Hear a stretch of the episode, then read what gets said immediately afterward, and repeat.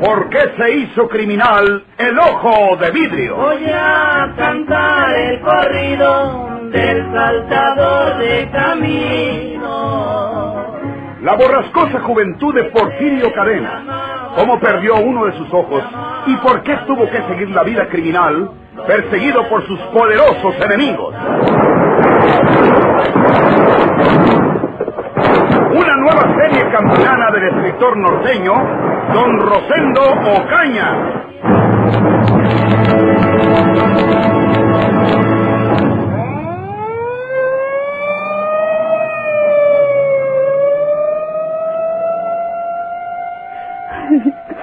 La policía debe haber localizado su llamada de hace rato. ¿Para qué hablaba? Rito le prometió no denunciarlo y no lo habrá hecho. Él sabe que corre peligro mi vida. No tardará en volver. Le dijo que tardaría una hora y faltan unos minutos para que se complete. Mire usted el reloj de la pared. Pero yo voy a tener que pelarme antes de que esos malditos policías no me dejen salida. ¿Cómo voy a adivinar si localizaron mi llamada o si su marido me traicionó? Él no puede hacerlo sabiendo que yo estoy de por medio. Fue que localizaron su llamada. Espere, a ver si se pasan o, o van por otro rumbo. Otro rumbo. Ya se pararon por ahí cerca de aquí. Van a rodear con policías todo esto para que no pueda huírmeles. Y si la policía me halla porque me denunció Rito, usted se va a quedar viva y se van a rir de mí los dos, ¿verdad? No, señor. ¿Voy que la mato? No. Yo le aseguro que Rito no puede haberlo traicionado. Usted mismo dijo que le parecía que la policía estaba localizando su llamada. Rito no lo denunció. Él no puede haberlo hecho. ¡Ya cállese! Rito ya debe venir de vuelta. En el auto libre no puede haberse tardado mucho. Y la señora de don Alberto lo conoce. Y con seguridad que le dio su encargo inmediatamente. Rito dijo que le iba a decir que le ordenaba el juez. ¡Cállese! Déjeme pensar. ¿De qué demonios sirve que Rito llegue ahora? Es mejor que no se dé a ver de la policía. Si le quitan mi chaleco de mallas, entonces sí que no volveré a verlo nunca. Ay. La policía. Pregunte usted quién es. Tiene que disimular si no quiere morirse. Pregunte quién es. ¿Quién? ¿Quién es? Yo soy señora García, Eliseo. Es don Eliseo. ¿A qué volvería? Yo me hago para el rincón y usted le abre la puerta. Mucho cuidado con una mala pasada porque le meto de balazos. ¡Ándele! ¡Ábrale! Porfirio Cadena, el ojo de vidrio.com. Eh, eh, señora García, seguramente eh, se equivocó usted porque me dio una moneda de cinco pesos. Es un hidalgo, señora. Usted creería que me dio un peso y al momento resolví venir a devolvérsela. ¿eh? Oh, Pues. Dígale que entre, dígale que entre. Pase un momento, don Eliseo. ¿Y? Sí, pase mientras cambio la moneda. Mm. Pase usted. Eh, muchas gracias, señora García, muchas gracias.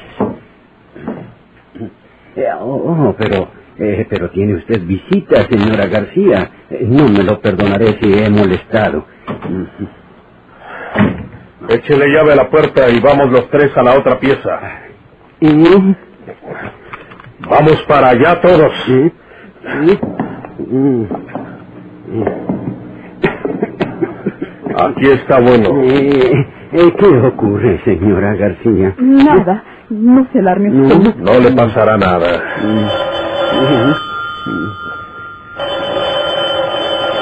Debe ser rico, señor. Déjeme contestar yo.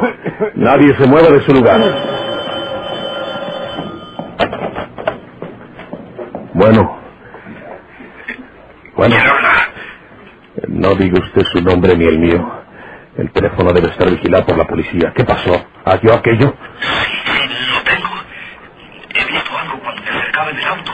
Tuve que bajarme antes de llegar a la plaza. ¿Qué Si estimen algo la vida de su mujer y la suya, váyase por ahí y escóndase. Y guárdenme mi encargo. Porque si no me lo entrego cuando yo me comunique otra vez con usted, me costará la vida. Por ahora no se acerque por aquí. Eh, eh, sí, señor. Eh, eh, señora García, eh, debo retirarme, señora. No, señor, aguarde.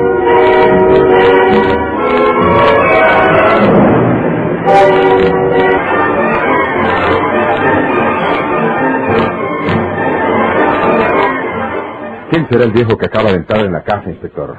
Es un anciano. Acuérdese que Porfirio Cadena acostumbra a disfrazarse de anciano. ¿Crees que puedo olvidar lo que me hizo en el Hotel Majestic? Haberle dado yo mismo la orden para que saliera del hotel. Haberme tomado el pelo haciéndose pasar por médico nada más porque se puso su barba de anciano y vistió con un traje de Leopoldo Salinas. Eso nunca lo olvidaré ni se lo perdonaré al muy bandido. Ya fui a informarme con el de la tienda de la esquina. Dice que ese viejo que acaba de entrar se llama Eliseo España. Que es un buen hombre, enfermo, que vive de lo que le obsequian los vecinos y amigos. Ajá. Pregunté en la tienda porque lo había visto salir de allí precisamente. Luego atravesó la calle y tomó por la acera de enfrente. Llegó a esa casa, estuvo llamando y entró. ¿Y cómo le permitieron entrar si está Porfirio Cadena allí? Pues, eh, para no despertar sospechas, creo yo. O quizás estemos equivocados y Porfirio Cadena se haya marchado de esa casa después que telefonió. ¿Sabes quién es el que vive en esa casa? Rito García, dijeron. Sí, sí, Rito García es nada menos que el chofer y hombre de confianza que fue del director de la prisión, el viejo Alberto Galván. Lo que quiere decir que Porfirio debe de haber leído en los periódicos que Rito salió bajo fianza, porque Galván se echó toda la responsabilidad declarando que Rito solo obedeció órdenes. Y Porfirio debe de haber venido a buscarlo por algo. A lo mejor ese Rito García tiene algún dinero de Porfirio. Lo que le hayan pagado por el asesinato de Julio Bernal. No hubo dinero de por medio. Fue otra cosa. Por eso quisiera descubrirlo todo. Pero si Porfirio no da señales de vida en esa casa dentro de media hora más, tenemos que entrarle al toro y sacarlo de allí o desengañarnos de que se nos fue nuevamente. Ya sería ridículo. Mire, mire, inspector, mire. El viejo ese, Eliseo España, va saliendo de la casa. Sí, sí. Mm, mala seña. Eso me hace presentir que Porfirio ya no está allí. No puede haber salido con el cerco que le tendimos en cuatro manzanas a la redonda. Pero puede haberse ido antes de que pusiéramos ese cerco. Oiga, inspector, ¿y por qué no detener a ese viejo Eliseo España e interrogarlo? Él puede confesarnos si está dentro de la casa Porfirio Cadena. Eh, ¿Y cómo? Si no lo conoce, hombre. Además, con que Porfirio se haya ocultado en cualquier parte para no ser visto por el visitante, el viejo no sabe nada. Mira, ya llegó a la casa que sigue y está llamando para pedir algo. No es más que un pobre menesteroso, hombre. Oye esto.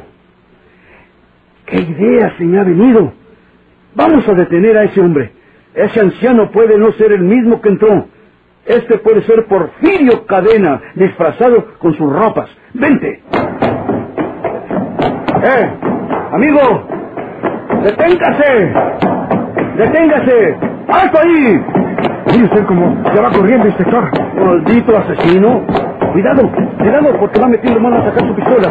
¡A tirarle a dar! ¡A dar!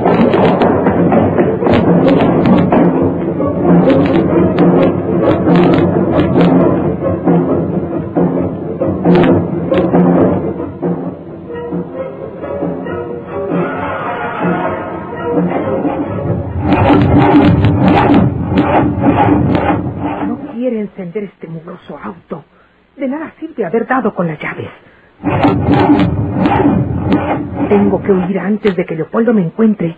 Ha estado tanto tiempo inactivo ese motor que no quiere encender. Ay, gracias a Dios. Ya encendió. Tengo que alejarme lo más que pueda. Sigo toda esta calle. Más adelante pregunto por la carretera San Luis. Sigue de frente. Sí. Maneja bien y cuida ese volante. ¿Creías que podías escapar de mí? ¡La!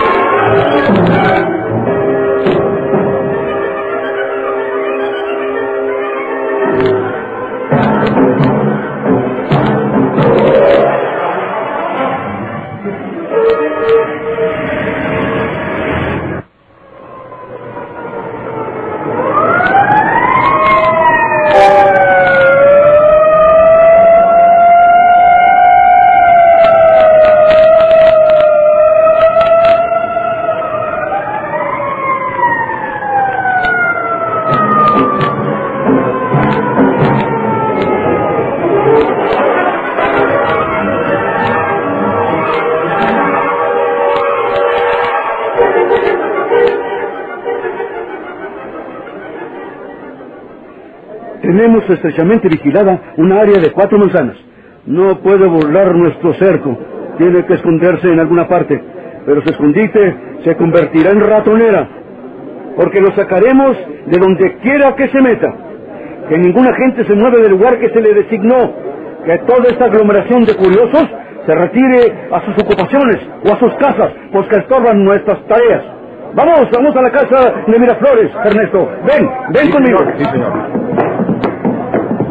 Esta vez sí creo que tenemos acorralado a ese audaz bandolero. No puede escapar por sobre la vigilancia que le hemos puesto.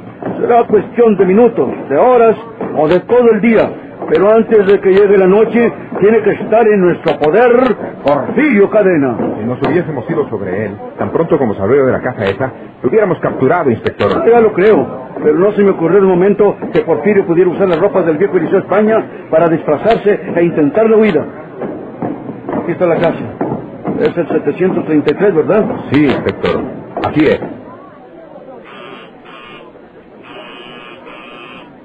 Milagro que aquí está cerrada la casa. Todas las demás del rumbo se abrieron a la curiosidad, cuando menos. Sí, aquí hay algo. ¿Por qué vino Porfirio? Ya vienen.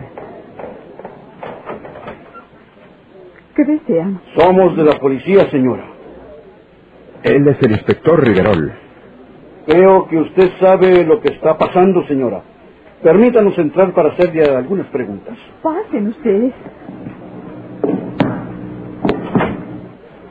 Pasen por aquí para que tomen asiento. ¿A qué vino a su casa Porfirio Cadena, señora? ¿Aquí no ha estado? Tratará de hacernos creer tal cosa cuando lo hemos visto salir de aquí disfrazado con las ropas del Liceo España, el pedigüeño del barrio. Señora García. Yo no sé nada de eso, señor. Eh, ¿No es usted la señora de Rito García? Sí. Queremos saber a lo que vino Porfirio Cadena a su casa.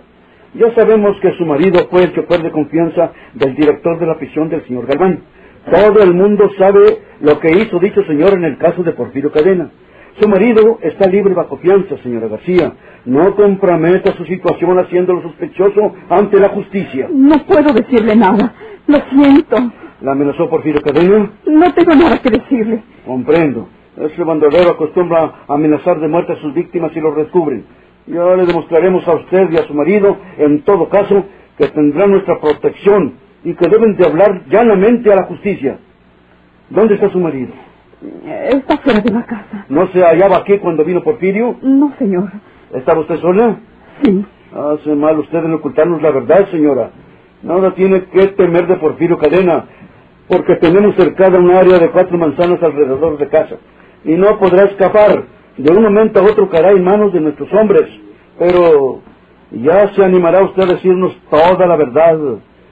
¿Dónde está Eliseo España, a quien Porfirio le quitó sus ropas para disfrazarse? No sé. Nosotros lo vimos entrar, señora. El que salió en lugar de Eliseo fue Porfirio. Acabamos de cambiarnos tiros con él. No insista en mentir. Lo siento, pero no sé nada. Bueno, muy bien. Lo busco, inspector. Eh, no. Debe estar en esa otra habitación. No, no, no, no. La puerta intermedia está cerrada. No, no, no, déjalo. Señor España, usted no querrá aparecer como cómplice del asesino Porfirio Cadena que le robó sus ropas. Tengo la bondad de salir. Soy un inspector Verol, del servicio secreto. Eh, eh, eh, estoy a sus órdenes, inspector. Adelante, señor España. Acérquese usted.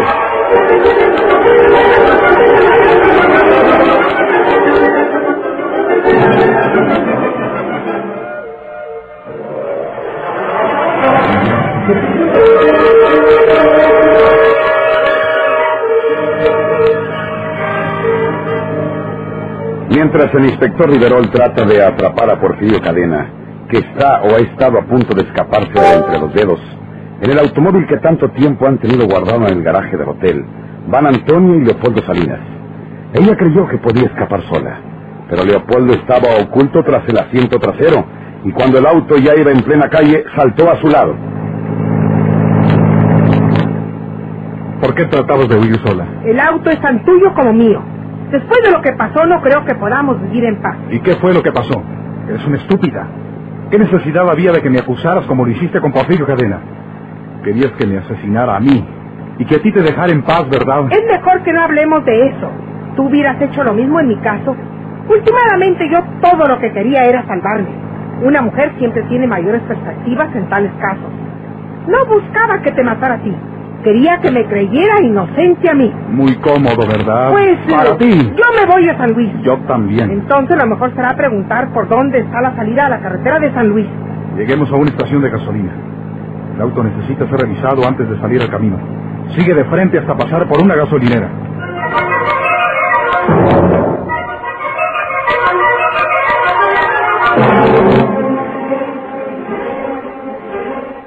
Dentro del círculo urbano vigilado por los agentes de Riverol, en la colonia Portales, había una pequeña fábrica de barriles, y ahí había conseguido ocultarse Porfirio Cadena.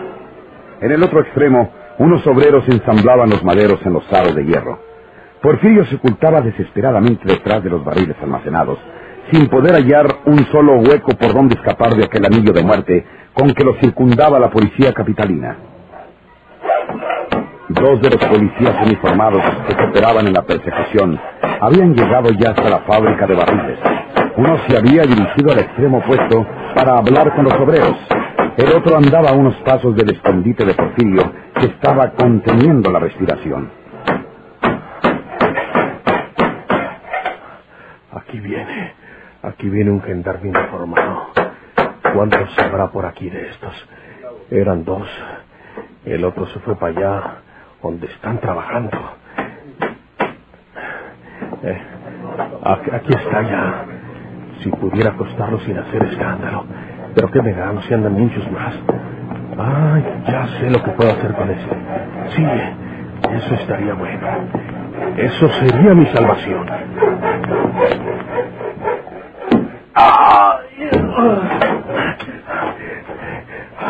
A ver si no yo aquel. A ver si no yo nada que el otro gendarme. No, no. Ahí está hablando con los trabajadores. No se dio cuenta. Tengo que darme prisa antes de que venga por acá a buscar a su compañero. Si no me salvo esto, ya no me salvó nada.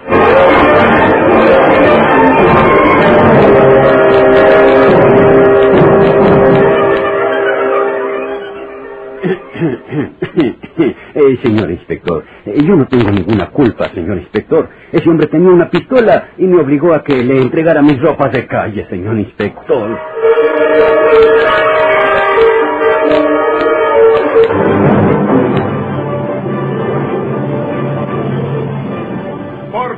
Hizo criminal el ojo de vidrio?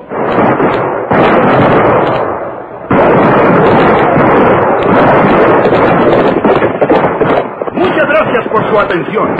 Sigan escuchando los vibrantes capítulos de esta nueva serie rural.